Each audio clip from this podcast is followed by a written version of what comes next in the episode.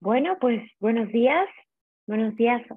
a todas y todos los que nos acompañan el día de hoy. Para nosotros es un gusto poder contar con su presencia y en este Mastermind,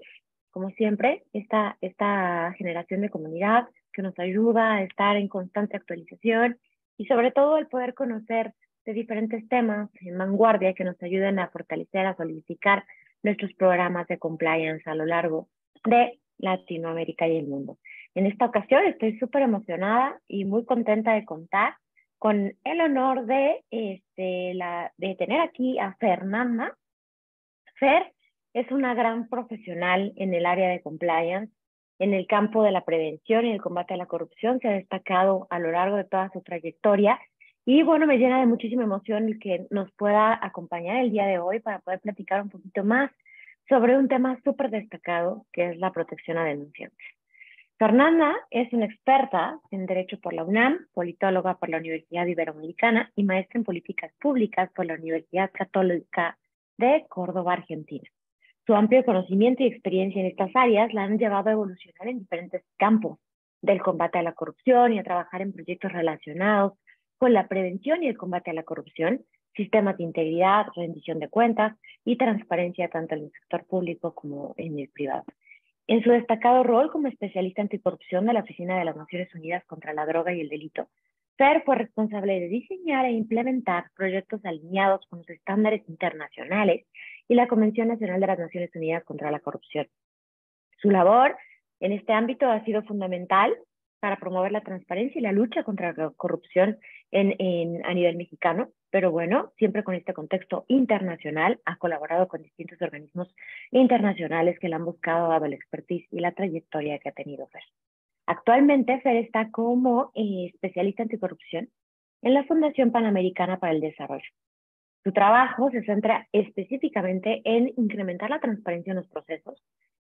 de selección de autoridades judiciales y en la sensibilización de la población del sector público y el sector privado, eh, considerando también a la sociedad civil en la relación con posibles casos de corrupción. En lo personal, admiro su dedicación y su compromiso en poder seguir sumando a México en este combate a temas tan importantes como lo son la corrupción, el empoderamiento de la sociedad civil y de todos los interesados en la relevancia de nuestro papel para verdaderamente hacer una, un verdadero compromiso de combate a la corrupción, integrar una comunidad de yo me comprometo y poder seguir, seguir integrando cada vez acciones que vayan protegiendo nuestro negocio. En esta ocasión, Fer va a platicar de protección a denunciantes. Ha tenido una larga trayectoria en el tema y estoy muy emocionada de que nos pueda llevar de la mano de por qué es importante tener políticas de protección a denunciantes en nuestras empresas cómo complementa a un buen mecanismo de denuncias, cómo hace que esas personas que se están animando a cuidar y proteger a nuestros negocios también puedan sentirse respaldadas por parte de la empresa. Recordemos que esto va a ser un elemento fundamental también para reiterar el alto, alto compromiso de la dirección. Entonces, sin más, no le robo más tiempo a Fer. Fer, querida, muchísimas gracias por acompañarnos, un gusto y un honor. Te cedo el micrófono para que podamos comenzar con esta charla. Bienvenida. Muchas gracias, muchas gracias, Elisa. La verdad es que eh, para mí la experta en este tema eres tú, pero me siento muy honrada en que me prestes eh, un ratito a la audiencia para platicarles sobre este tema de protección eh, a denunciantes, protección a las personas denunciantes. y bueno, yo partiría en, yo partiría diciendo, como mencionabas, hay una parte interna, un contexto en donde a lo mejor como empresas, como instituciones, eh, nos va a hacer ver que si tenemos muy clara eh, por qué es importante la protección de denunciantes, estaríamos, eh, digamos, arriba de la media de lo que voy a contar, y si no, estaríamos dentro de un entorno que justamente, digamos, es la realidad no solo de México, sino de manera internacional y este dato es que eh, en el marco de la revisión que hace eh, el mecanismo de revisión de la Convención de Naciones Unidas contra la Corrupción, cuando revisa este mecanismo, eh, en particular el tema de la protección de personas denunciantes, se ha encontrado que más del 70% de los países no cuentan con una eh, legislación marco en el orden nacional, ya sean estos países este, federales o centrales, pero en general, más del 70% de los países que han firmado y ratificado esta convención, que son más de 180, no contamos con un marco legislativo lo que nos da el reto de, si no existe en el orden eh, nacional, pues los esfuerzos que hacemos en, en, eh, en, el orden, digamos, subnacional, los, los gobiernos estatales, pero eh, lo que nos convoca acá, las empresas, pues tenemos que estar construyéndolo partiendo de legislaciones, digamos, em, aisladas y nosotros ir complementando. Por ejemplo, conocer pues la ley de protección de datos y complementarlo, entender muy claro pues lo que tenemos al menos en México en nuestro artículo 1, que es eh, la protección y garantía de derechos humanos, es decir, ir tomando varios elementos normativos para construir nuestra propia eh, normativa dentro de la empresa de protección de denunciantes. Eso es por un lado, sí, es como, como no, digamos que podríamos partir de a lo mejor eh, la normativa de la Unión Europea y pues ya desde ahí dices, bueno, este es el piso, o sea, pensando en los, en los países de la Unión Europea, este es el piso, de ahí vamos construyéndolo. En el caso, eh, por ejemplo, de México,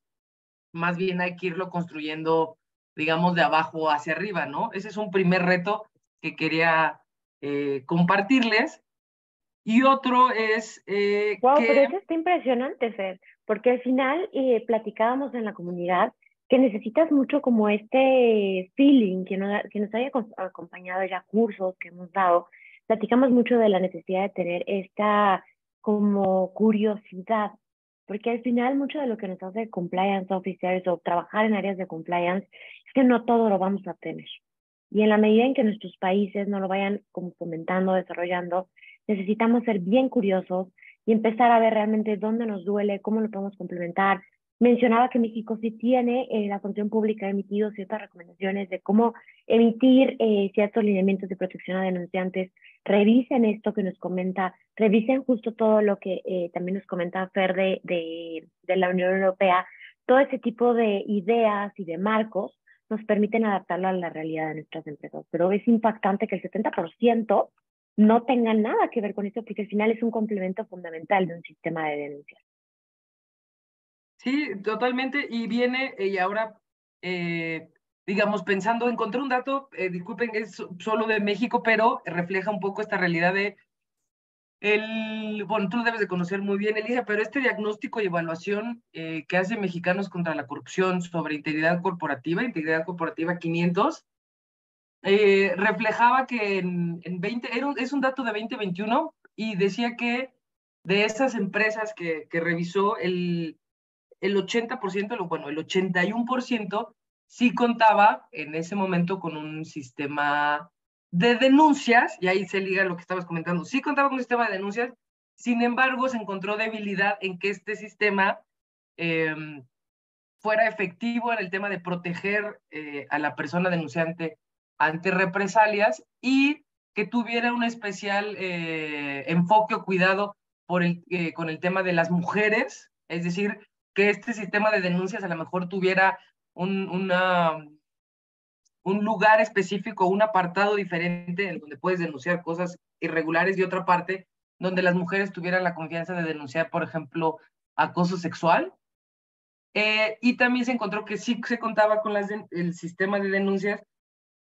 pero no garantizaba eh, la confidencialidad de esta, lo que se liga con lo que comentas de eh, una parte nodal del sistema de denuncia sería que se protegiera a la persona denunciante, se protegiera de varios, varios tipos de, mm, de amenazas, ¿no? La más, la más evidente sería pues que sea descubierta quién es la persona y entonces pueda sufrir represalias, ¿no? Del tipo laboral, pero hay otro tipo de, de represalias o consecuencias. Claro, claro, sobre todo porque al final estamos partiendo de que la gente está confiando en nuestro mecanismo. Y allí es donde me gustaría hacer especial énfasis porque al final también es una corresponsabilidad. Yo como empresa fomento y genero que haya confianza en mi entorno,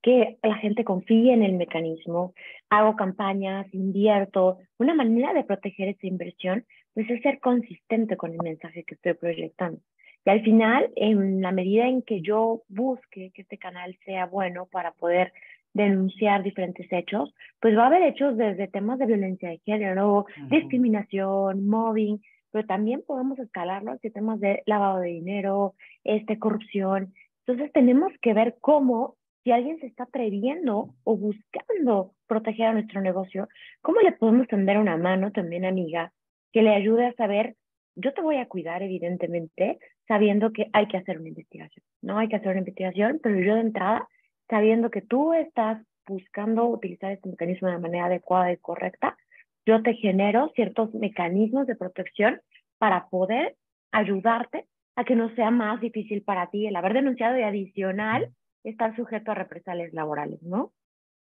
Sí, creo que llegas justo al punto, a entenderlo. Eh, el sistema de denuncias y la protección del denunciante, ahorita quiero compartir cómo, digamos, cómo poder aterrizarlo, pero quisiera subrayar esta parte eh, que estabas comentando, que es entender el sistema de denuncias y la protección a la persona denunciante como parte de una filosofía institucional. Digo, lo digo por como general, filosofía institucional, ya de ahí, pues lo vamos a bajar en temas de eh, los programas de integridad, pero primero, filosofía, eh, entendido como lo decías justo al inicio de esta conversación, que es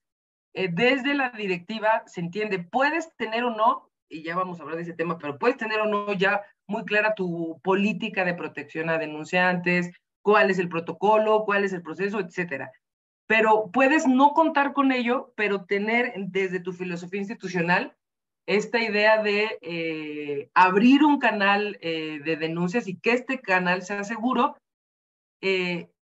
y ya con esta idea o con esta eh, filosofía irlo aterrizando. Es decir, primero hay que tener el deseo que desde la directiva se, se, crea que es un canal valioso para encontrar irregularidades y posteriormente irlo construyendo. Eso solo hacer énfasis que siempre pensando que es parte de la, de la propia filosofía institucional, ¿no? Esto de alentar a las personas que nos den, que nos den, que nos den datos y ahí, volviendo al, tema de por qué es importante, un poco para que, que no es nada más eh, algo que tú y yo conocemos bien, pero para a lo mejor convencer a los que no están tan claros de ello, es eh, eh, dentro de los muchos diagnósticos que realiza, desde, ahora se habla mucho más de ello, pero por ejemplo, desde 2005 está una parte de las evaluaciones que hace a las empresas es ¿qué tanto, eh, qué, de todos los fraudes que hemos encontrado, cómo es que los detectan las empresas? Si es a través de los sistemas de auditoría, de los sistemas de control, eh, cómo es que lo está logrando. Y se encontró, eh, y este dato no ha cambiado mucho a lo largo de los años, o sea, ha sido, digamos, recurrente desde 2005 para acá, que el 30% en promedio de 35 países que son, este, digamos, evaluados en esta métrica, el 30% de los fraudes que se detectan en las empresas vienen de estas alertas, de esta denuncia que hace una persona que se atreve a avisar a la directiva que algo está ocurriendo. Y cuando digo algo está ocurriendo, ligándome lo que comentabas, algo irregular, puede ser algo que no está dentro de las normas eh, o, eh, o, código de conducta y de ética, pero también puede ser algún tipo, de, por ejemplo, de discriminación o algo que ponga en riesgo la reputación de la, de la empresa, ¿no? Ahora hablaba de fraudes, pero también tendría que estarse ligando estas alertas, el 30%, de algo que tú como eh, directiva no te gustaría que ocurriera en tu institución. Esto lo digo para eh, complementar la idea de cómo es parte de nuestra filosofía institucional o cómo es parte de nuestro propio programa de integridad de un sistema de denuncia seguro, entender que hay que darle eh, un peso importante, y cuando digo peso son eh, recursos y cuidado, ¿por qué? Porque nos va a generar eh, fortaleza institucional, al igual que nos genera fortaleza, por ejemplo, todo el sistema de, de auditoría y control, que es muy importante, todo el sistema, por ejemplo, de capacitación y fortalecimiento, no sé, de recursos humanos, es decir, es algo que no lo, me gustaría compartirles, no verlo como un pedacito de, de, de, a lo mejor de nuestro programa de integridad, sino un pilar en donde se, um,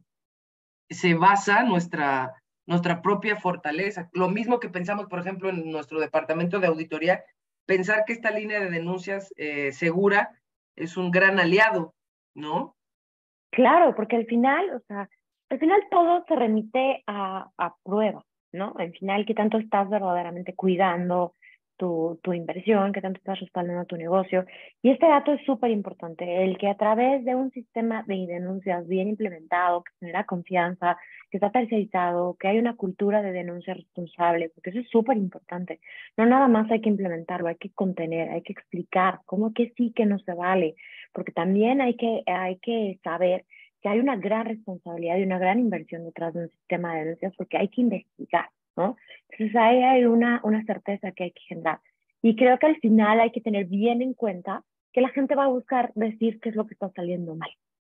Y en primera instancia va a ver que existan mecanismos internos. Y si a nivel empresa no identifican que existe un mecanismo para poder levantar la mano, están las redes sociales. Y eso yo creo que es el peor terror de cualquier empresa pero al final las personas van a decir que algo está mal, porque al final buscan cuidarse o buscan de alguna manera expresar esta frustración que no lo han podido transmitir por X o Y razón. Y ahí es donde es bien relevante que digamos, existe un sistema, cuéntanos, está tercerizado, hay una investigación y sobre todo de protección a denunciantes. Pero ya pasando un poquito más a la carnita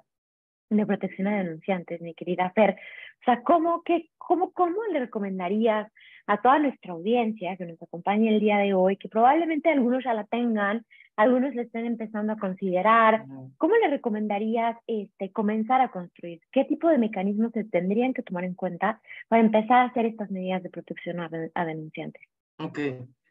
Bueno, primero, eh, tener pues, lo que ya hemos mencionado. Primero, para poder eh, allegarnos de esta información y luego entender por qué es importante proteger a la persona denunciante, es tener un, tener un canal, tener un canal de denuncias eh, y ahí se abre todo un abanico y depende del tamaño de la empresa, el tipo de riesgos que están, este, digamos, viviendo al interior, el propio contexto de la, de la empresa o del país. Y puede ser, eh, como tú sabes, sabes muy bien, puede ser o un proveedor externo o eh, al inicio, pues algo interno. Pero lo primero, para no profundizar en esa parte, es que haya un canal de denuncia, ¿no? Y ahí la protección de denunciantes, entonces, ¿qué es lo que podemos hacer? Eh, dar a conocer que existe este canal, ¿no? Y pues, este, sensibilizar y decir dónde está ese canal. Y luego una parte muy importante, hay, hay un debate internacional de si debe ser anónimo eh, o debe ser confidencial. Y aquí entonces lo primero que, es, que hay que establecer es que tu canal de denuncia guarde eh, la confidencialidad. Ahorita vemos si debe ser anónimo, ¿no? Pero entonces, eh, que, guarde la confidencialidad. ¿Y cómo hacemos esto? Tener claro que hay que crear un, eh, digamos, los pasos, cuál sería el procedimiento, a quién le va a llegar esta, esta denuncia y esa persona tiene, o sea, tenerlo claro en nuestros propios, nuestras propias políticas, que esta persona o esta, eh, sí, esta persona, este departamento, depende del tamaño de la empresa, es la persona responsable de la atención de esta eh, denuncia, que se va a guardar la confidencialidad y que hay, eh, digamos, un procedimiento muy claro, ¿no? De qué se, qué se va a hacer con esa denuncia, en cuánto tiempo se debe de, de, digamos, cuál es el proceso a seguir en esa, una vez que se ingresa la denuncia. Y al momento de dar a conocer el canal de denuncia, cuál es el medio, y cuáles son los plazos y cuál es el proceso. También eh, comunicar que esta denuncia es confidencial y que se va a buscar eh, proteger al denunciante, a la persona denunciante. Y aquí eh,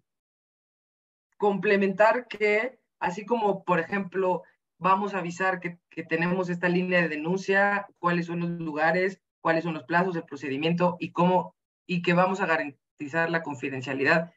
para proteger al denunciante. La contraparte sería, para tenerlo muy claro, es que vamos a dar un em, asesoramiento a la persona, es decir, que yo sepa, yo, Fernanda, que en mi institución sí hay esta línea de denuncia y que se guarda la confidencialidad, pero un paso previo también es que yo sepa que hay asesoramiento eh, de mi empresa obviamente confidencial, antes de a lo mejor alertar. ¿Por qué digo esto? Porque a lo mejor antes de que la persona, eh, si me permiten la expresión, se embarque en, en, en, en, esta aventura de la denuncia y la confidencialidad y acompañar, obviamente, a la empresa pues, este, a sustentar esta, esta situación, a lo mejor esto se detiene desde un asesoramiento, es decir, eh, pues yo veo esto, eh, quisiera denunciar en esta parte, y ahí mismo se puede mm, atender el tema si no es un tema, pues a lo mejor más delicado, más de un tipo de fraude. Entonces, este punto sí es bien importante porque teniendo una, un área o una persona que se encarga de dar asesoramiento previo a la denuncia, puede proteger al denunciante antes de que sea denunciante, es decir, eh, a lo mejor... exacto, prevenir eh, antes de que llegue esa, eh, pues digamos ya la, la denuncia. Que, ojo, aquí a lo mejor no me he expresado muy bien, pero no estoy diciendo que prevenir que la empresa tenga la denuncia y así quitarnos, digamos, desahogar nuestro canal de denuncia, sino más bien prevenir esa parte de, eh, a lo mejor es un asunto más cuando se confunde entre una, una alerta, una, una, sí, protección de denunciantes, una alerta que nos está advirtiendo sobre algo malo, o a lo mejor es una queja muy particular, por ejemplo, algo que podría atender recursos humanos directamente, ¿no? en vez de pasar ya la línea de denuncias de algo que a lo mejor está sufriendo en temas este, laborales que podría haber directamente ya, este, a lo mejor RH. Este, no sé si ahí quede como explicado eso, querida Elisa, pero es esa parte de tener claro cómo, cómo vamos a procesar esta, esta protección. Y pues una contraparte de esta protección sería que también las eh, personas eh, que trabajan, nuestros colaboradores, eh, que sepan que pues hay, hay mm, sanciones también a las personas que estén generando las conductas que no queremos en los denunciantes, es decir, que se esté como dando represalias, ¿no? Represalias y a veces como justo pensamos que pensando que hicimos bien nuestro trabajo de guardar la confidencialidad, lo que se convierte, eh, si no tenemos muy claro el mensaje con los colaboradores, es que entonces em, hay represalias generales, es decir, yo no sé quién fue, pero sé que alguien del departamento de donde yo trabajo, el departamento de auditoría, está denunciando algo, entonces las represalias a lo mejor el jefe es contra todos, por eso es muy claro que el mensaje de institucional también sea que no se permite como el, el el acoso laboral y represalias en, en, un mismo ambiente de trabajo. Y ahí... ¡Wow!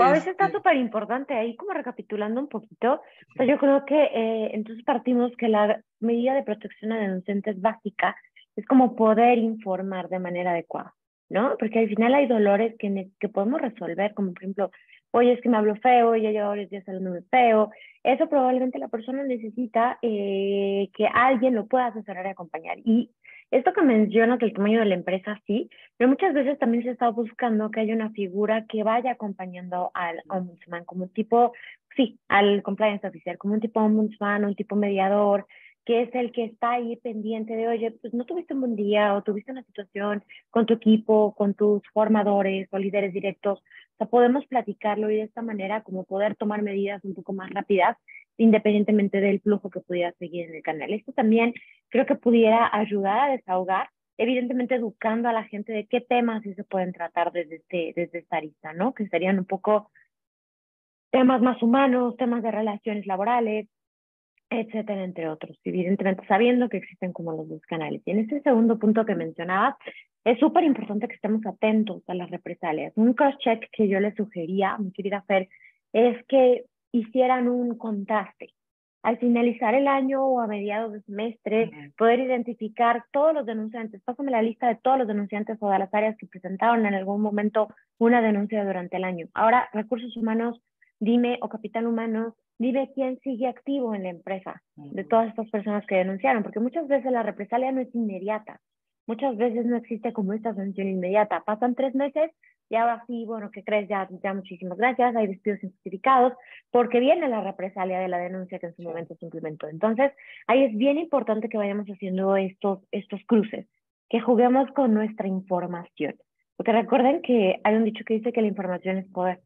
Pero la información realmente solo va a ser poder si sabemos analizarla, si pues, sabemos interpretarla, si sabemos escucharla, leerla y, y sobre todo tomarla en cuenta para tomar buenas decisiones. Y ahí, en, en esto de, de, cómo, cómo protegemos al, a la persona denunciante, eh, no quisiera irme sin comentar eh, una parte, lo que decía de por qué hay, eh, o por qué hay debate o por qué se discute si anónimo o confidencial. Entiendo que va a variar por las legislaciones de, de cada jurisdicción, pero sí me, o sea, me gustaría compartirles algunos datos de por qué se sugiere, pero eso no significa que, que sea la, este, o la obligación, pero por qué se sugiere que más que anónimo sea confidencial, ¿no? Y hay unos sistemas que siguen guardando el, el, el anonimato, eh, pero eh, voy a explicar por qué se sugiere y ahí ya será cuestión de, de ver cómo lo, cómo lo implementas. Una parte bien importante que se liga con lo de las represalias es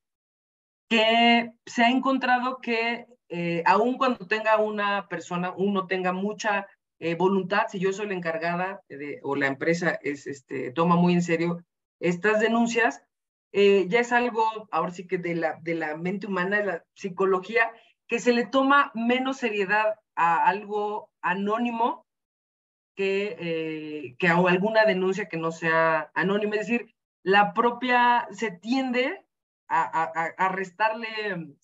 no sé cómo decírtelo, como credibilidad o se tiende eh, a restarle importancia a una denuncia eh, anónima. Lo que quiero decir es, aunque la empresa, su política sea que sea anónima, algo eh, ya es algo psicológico que damos por como minimizamos algo que no viene, digamos, con el nombre, ¿no? ¿Y esto por qué? Porque se ha encontrado que viene como de, estas, eh, de estos episodios en las historias de, de algunos de nuestros países en donde la, la delación anónima era para acusar al, pues no sé, al vecino. Estoy pensando en estos temas eh, que vivimos de, pues de sistemas más, eh, digamos, de dictadura o más controlados políticamente, más bien ese término por usarlo más general. Entonces viene esta parte de no, no sabíamos quién lo decía, pero nos íbamos acusando en, entre, entre vecinos, digamos, ¿no? Entonces, por eso, de eso es psicológico. Ahora, pasando a algo más jurídico, eh, va a ser muy difícil que si el tema eh, escala y sale de nuestra, digamos, eh, de nuestra esfera empresarial y es algo mucho más grave, va a ser muy difícil sustentar un caso jurídicamente, pues, con, con, con que la denuncia fue anónima. ¿Por qué? Porque muy probablemente vamos a tener que regresar con, este, con nuestro denunciante, con la persona denunciante, a verificar datos, a pedir a la mejor más pruebas y si no tenemos eh, claro quién fue esta persona, nosotros como investigadores, pues va a ser muy difícil sustentarlo, sustentarlo de mejor manera. Es decir, las fuentes anónimas en los tribunales es muy difícil poderlas eh, sustentar. Ahora hay otro dato que también hace em, que bueno, yo recomendaría que no fuera anónimo, que es, aun cuando son anónimas, em, justo las personas, eh, más bien la línea es anónima, y cuando estás denunciando, la propia persona que, que tiene que realizar la investigación, eh, por algunos datos que vas a soltar, pues de esto está pasando en el departamento de, no sé, de compras o no está en la auditoría, al final se va sabiendo quién es la persona pero sin los beneficios de identificar, es decir, sin poder llegar directamente y decir, bueno, yo sé que es Fernanda porque justo trabaja en el departamento de compras con estas características que denuncia, pero no tengo eh, eh, herramientas como acercarme para pedir más pruebas y ahí es donde se, a veces se nos, se nos complica más la propia eh, investigación. Okay. Y creo que, y creo que ahí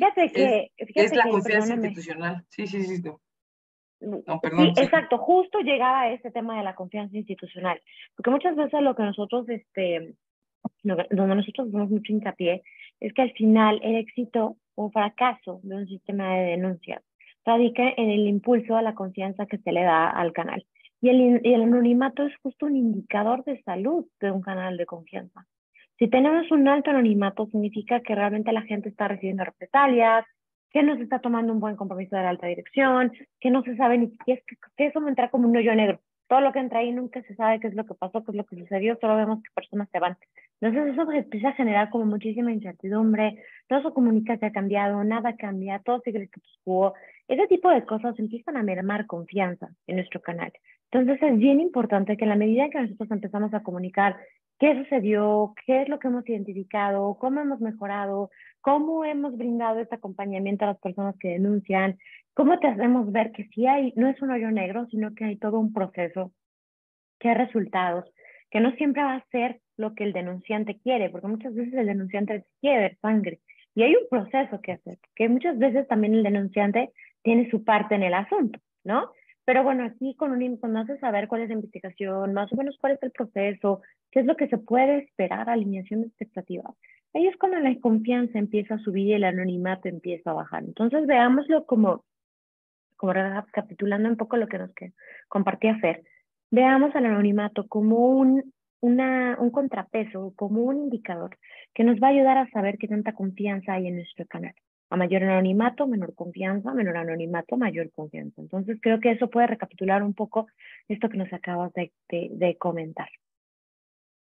Y, también, perdón, ahí nada más haciendo énfasis, enseñar bien, educar bien al equipo que si va a haber la opción de tener un anonimato, porque es como el, es el derecho del denunciante, que haya los mecanismos que me permitan gestionar una buena investigación, que no sea tan general de Juan le pegó a Pedro fuera de la sucursal, qué sucursal, que juegan, que Pedro. Tiene que haber circunstancias de modo, de tiempo, de lugar, eh, detalles que nos permitan comunicar. Y es donde si te pueden dar valor agregado de que mantengas la comunicación con la persona, a pesar de que desea ser anónima, ya es un plus. Es un plus y es una buena práctica que nosotros estamos impulsando como para mantener, guardar confidencialidad, garantizar anonimato en lo que creamos cultura de confianza, pero que haya una manera y un canal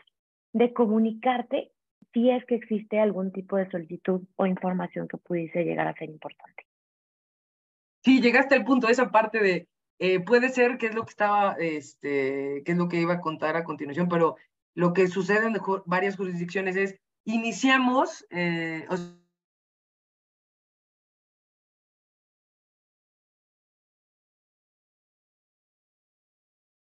investigación como se ha comprobado que, o sea, como se ha comprobado el denunciante, se siente seguro de cómo se está llevando a cabo, al final, sin, eh, digamos, sin pedírselo voluntariamente, es lo que dice, voluntariamente, pues ya hace todo como el, el, eh, da el nombre y da más datos porque está viendo la seriedad que se le, que se le da a las denuncias en la empresa, ¿no? Entonces sí, puede iniciar como, eh, digamos, desde el anonimato y la propia confianza, pues va abriendo, va abriendo más información hasta conocer quién es la persona denunciante, porque ya se siente segura que su nombre no va a estar, este, eh, su nombre no va a estar en, en, donde no debe de estar, digamos, fuera del, del, de la parte investigadora, ¿no? Claro, y ahí se escriba mucho con lo que ya nos acaban de comentar. Claudia acaba de escribir. Muchas gracias. Una de las grandes limitaciones que existen en la práctica es que no se encuentra acompañamiento como testigos, porque las personas se sienten intimidadas y no cooperan. Es un poco esto que me que comentabas. Esto se debe mucho al miedo a denunciar acoso laboral, bullying u otras situaciones en donde los jefes están involucrados. Gracias. Y perdón, para ligar eso que nos estaban comentando, o justo en donde vamos, yo, a mí, algo que les voy a contar, a lo mejor algunos ya lo conocen, pero cuando yo lo, lo escuché, me, me, primero me quedé helada y luego lo pensé un minuto y dije, bueno, pues tiene todo el sentido. ¿Qué es lo siguiente? Todo este, este tema o lo que hemos sabido que ha ocurrido con, eh, con la empresa Teranos, en inglés no sé si pronuncia igual, Teranos, bueno, es la de la empresa de Elizabeth Holmes que, eh, que prometía a la, comunidad eh, internacional y médica que con un solo pinchazo del dedo, eh, con una gota de sangre, digamos, nos iban a poder diagnosticar lo que a lo mejor ahorita tenemos que ir a, a sacarnos dos tubitos de sangre. Bueno, esto médico lo traigo a colación porque al día de hoy, digamos ya en el, en el 20 en el 2023, pues ya sabemos que eh, era un fraude todo el tema que ofrecía eh, eh Ceranos y era fraude también porque llegaron muchos inversionistas eh, a invertir a esta empresa, pues pensando que era el, futuro médico, ¿no? Que era eh, algo que todos tenían que formar, o inversionistas tenían que formar parte de esa empresa. Hoy sabemos que, que era un fraude, que, que se perdieron miles de millones de dólares, o bueno, los inversionistas perdieron miles de millones de dólares, pero lo que me dejó helada cuando lo, cuando lo leí fue que, eh, que aquí se van a juntar dos cosas, que va a ser los denunciantes, que ahorita hablo de ellos, y la cultura, eh, la política de integridad o la cultura, lo que hablamos, la filosofía institucional de, de promover la integridad, que es,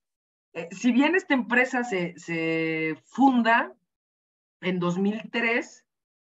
no es eh, sino hasta 2016, es decir, cuando ya había explotado el escándalo, y ahorita llego a los denunciantes, de 2003 a 2016, esta empresa que iba recibiendo cientos de millones de dólares de inversión, no contaba con un órgano de compliance o un programa de integridad o llamémosle como... A mí me dejó helada, pero luego dije, claro, por eso se pudo permitir, o sea, no hubo común, pero permíteme. Y entonces justo de 2003 a 2016 no había un órgano, eh, entendámoslo, de compliance, eh, eh, o no había un oficial de cumplimiento. Por tanto, no había programas de integridad, eh, códigos, etcétera, y por tanto, y aquí ya me regreso a nuestro, a, nuestro tema, no había un canal de denuncias con toda esta protección, etcétera. ¿Qué ocurre? Eh, que, dos de los grandes eh, eh, denunciantes o los mayores personas que dieron esta denuncia,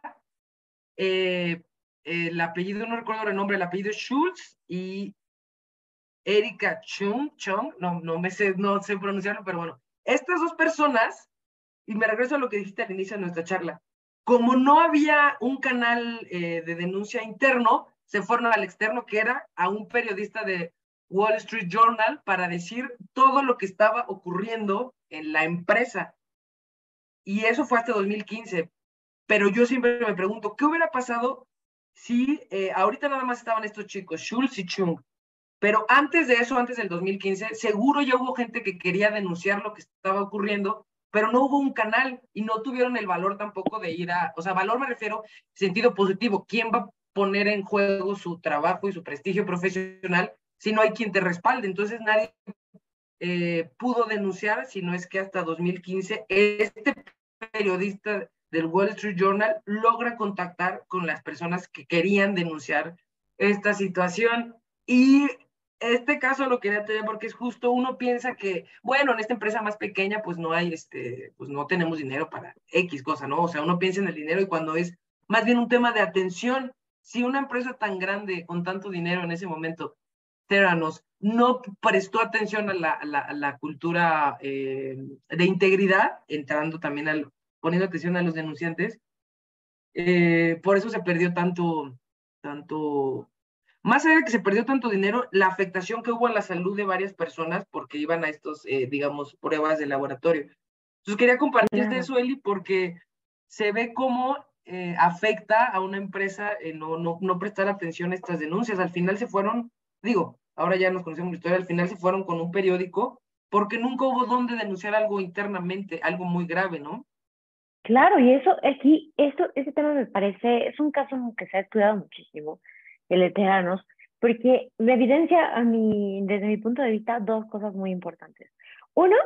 que siempre externamente eh, el éxito llama la atención. Y externamente siempre va a haber medios que empiezan a decir, oye, qué chistoso, que es una empresa, que le está yendo muy bien, está arrancando y está involucrándose en un sector de alto riesgo, que es el de la salud. Y casualmente no tiene ningún elemento de compliance. Eso ya de entrada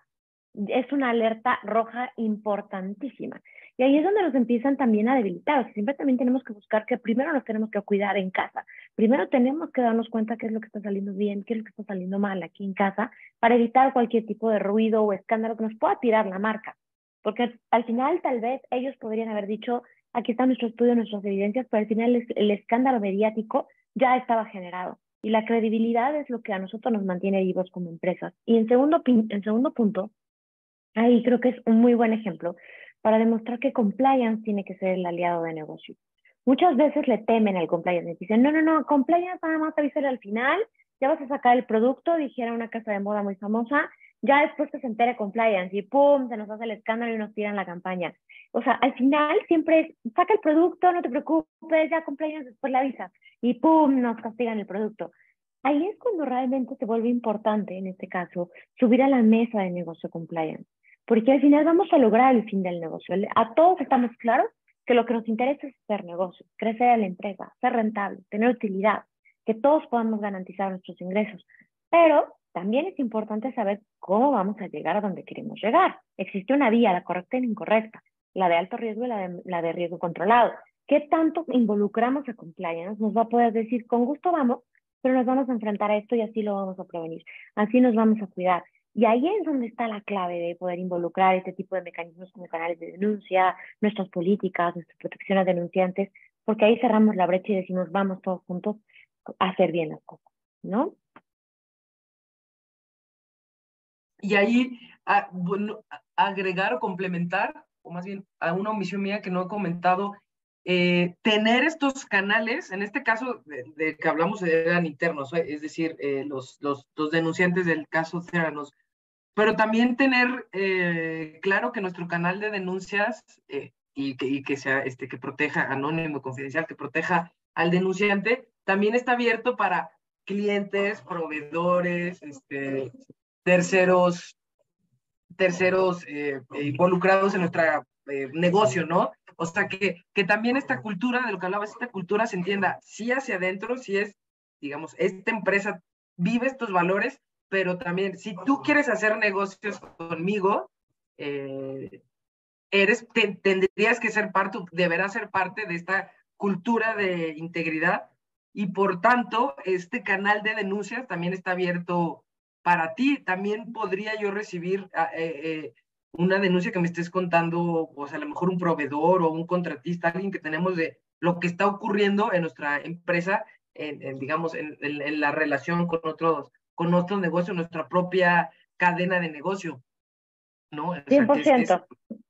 100%, es como ser un poquito más ambiciosos y verdaderamente abrirnos, porque muchas veces si no hay confianza en nuestra empresa, internamente no vamos a recibir nada, pero nuestros clientes ellos sí nos van a decir que está saliendo mal, nuestros proveedores, nuestros inversionistas, nuestros derechos interesados, que tenemos responsabilidad social, la comunidad en la que interactuamos. Y es importante que también a ellos les pidamos que tengan su propio sistema de denuncia, para que así también ellos puedan estar, la misma protección que nosotros estamos dando, que ellos también la puedan tener y a la vez que también ellos tengan un mecanismo de protección a denunciantes que sea igual un una manera de decir, yo me comprometo con hacer bien las cosas y verdaderamente proteger a los que me van a ayudar a cuidar a mi empresa.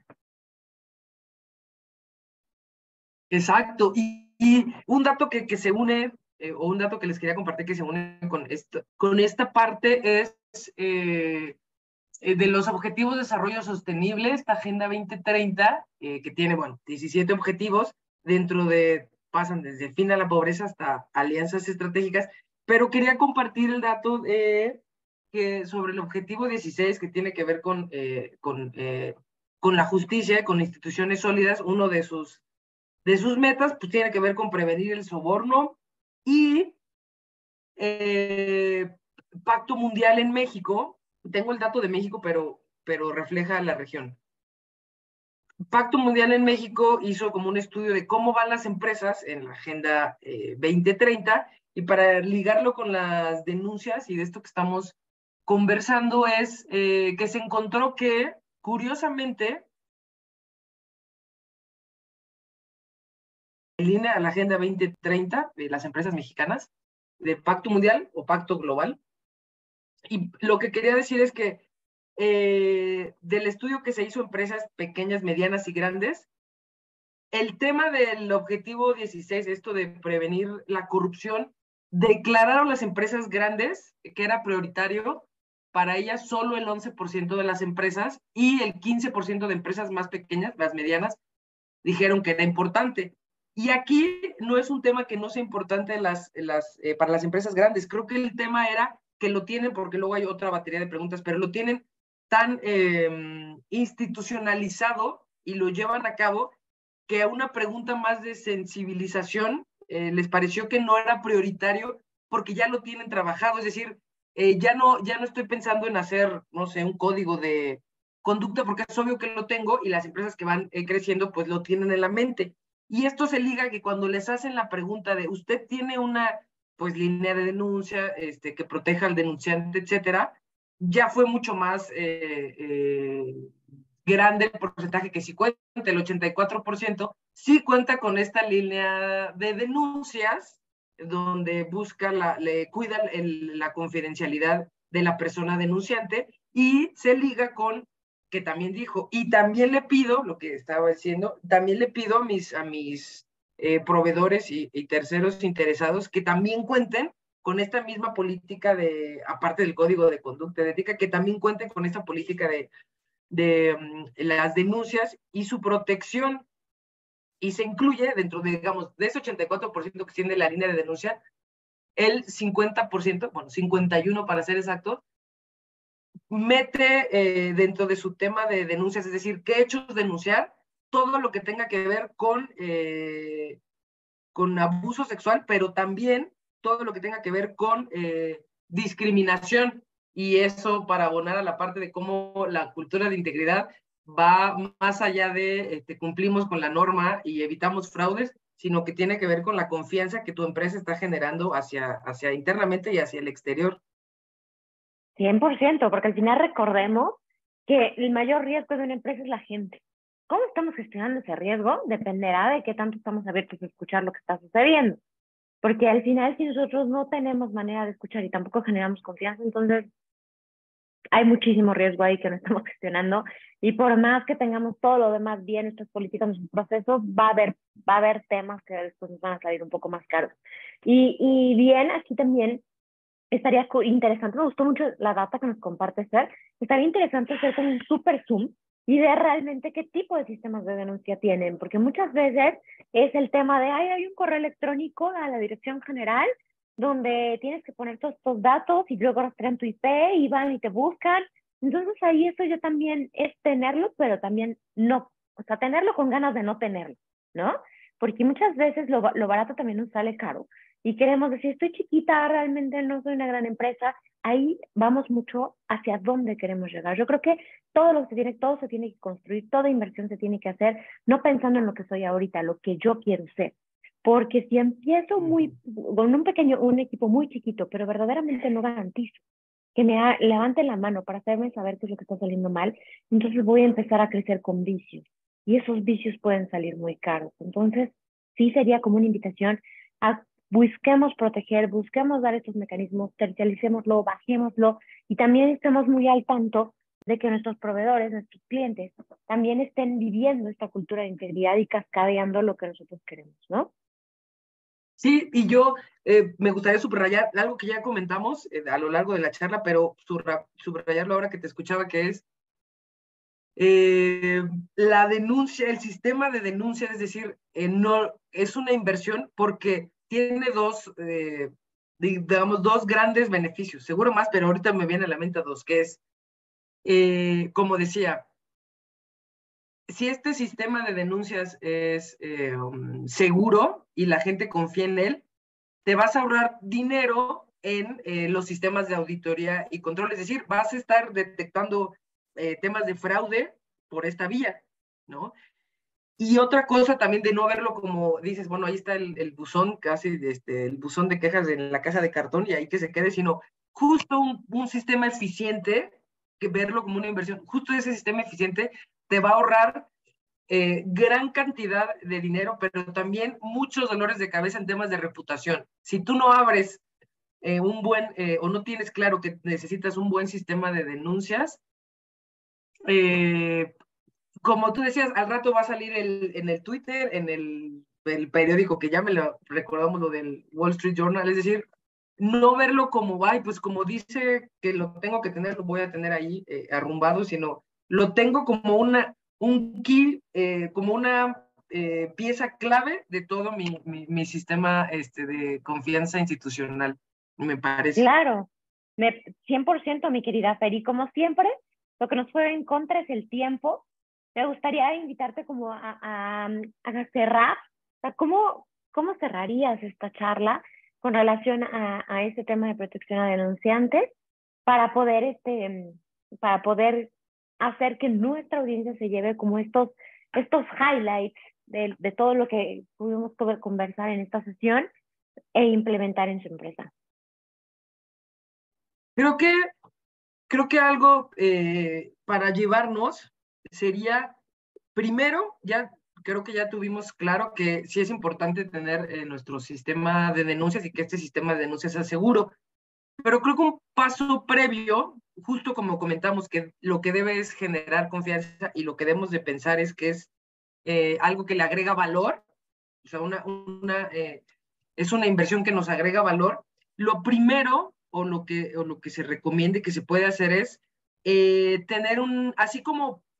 se generan grupos o talleres para en conjunto crear un, un código de ética y conducta en una empresa,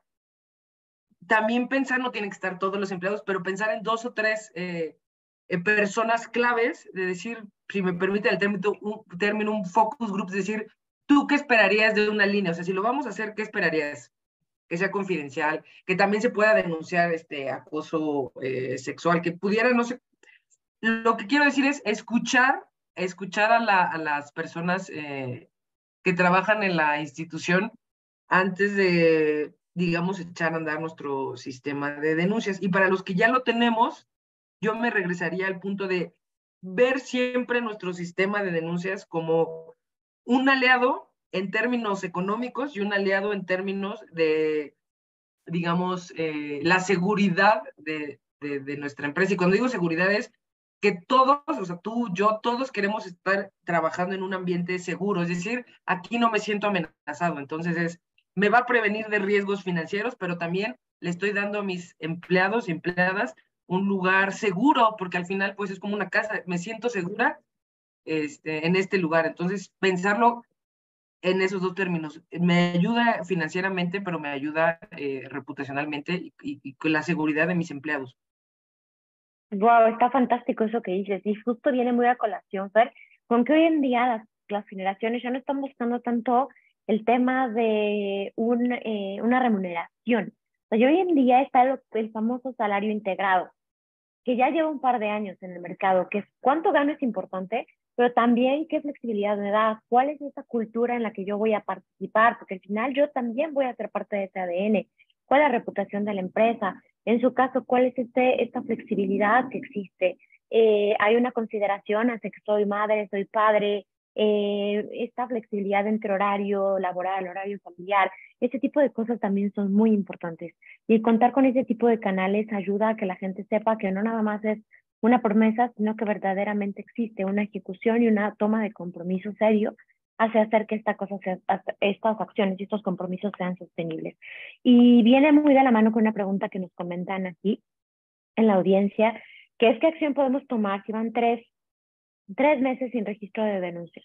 ¿Cómo debemos interpretar el indicador de número de denuncias? Ejemplo, si tenemos muchas está bien o si tenemos cero, ¿qué podemos interpretar como bueno? ¿Qué opinas, Fer?